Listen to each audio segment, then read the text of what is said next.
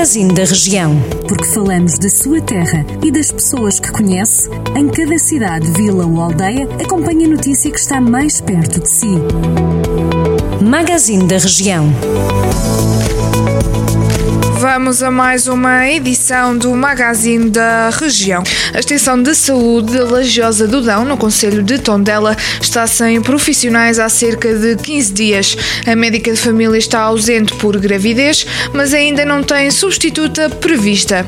A autarquia de Tondela lembrou que tem suportado as responsabilidades para manter as extensões de saúde através da contratação de assistentes operacionais. O município acusa ainda a tutela de não se preocupar com a falta de médicos de família.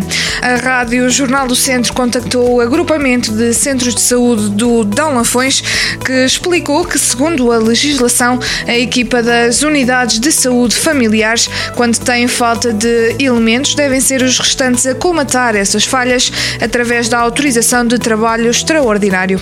O ACE explicou ainda que, para além da contratação já feita, se houver meios disponíveis, farão uma redistribuição de recursos. Vai ser instalada uma central fotovoltaica na albufeira da barragem do Vilar, localizada nos concelhos de Sernancelho e Moimenta da Beira. O projeto, que terá uma capacidade de produção de 16,7 megawatts, está integrado no terceiro leilão de energia solar que o governo já lançou, onde se prevê a atribuição de um total de 362,5 megawatts de energia em sete albufeiras. Em causa estão os projetos para as albufeiras de Alqueva, Castelo de Bode, Alto Rabagão, Cabril, Vilar, Paradela e Salamonde. A barragem do Vilar está erguida no Rio Távora e também serve a central hidroelétrica de Tabuaço.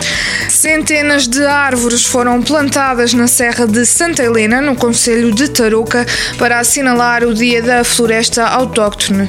A ação foi organizada pela Câmara de Tarouca e pelo agrupamento de escolas Dr. José Leite Vasconcelos, em parceria com outras entidades, como o Instituto da Conservação da Natureza e das Florestas.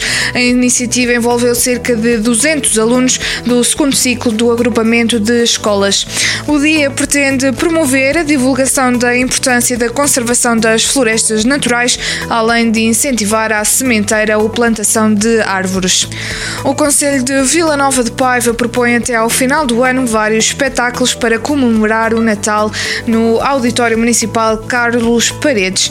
A agenda que já arrancou no passado fim de semana inclui artistas e grupos nacionais. A banda Blind Zero atua já este sábado, enquanto que a fadista Fábia Rebordão vai proporcionar uma noite de fados a 4 de dezembro. Para finalizar, Rita Guerra sobe ao palco a 30 de dezembro com um concerto de fim de ano. O Auditório Municipal de Vouzela vai receber a apresentação do livro O Despertar das Montanhas de Vasco Paiva.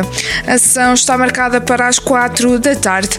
O livro revela a história da população que, nos finais dos anos 60, decidiu revoltar-se contra os abusos das autoridades, tomando o destino da terra nas suas mãos.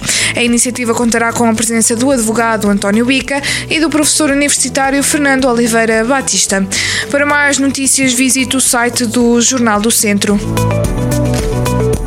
Jornal do Centro, a rádio que liga a região.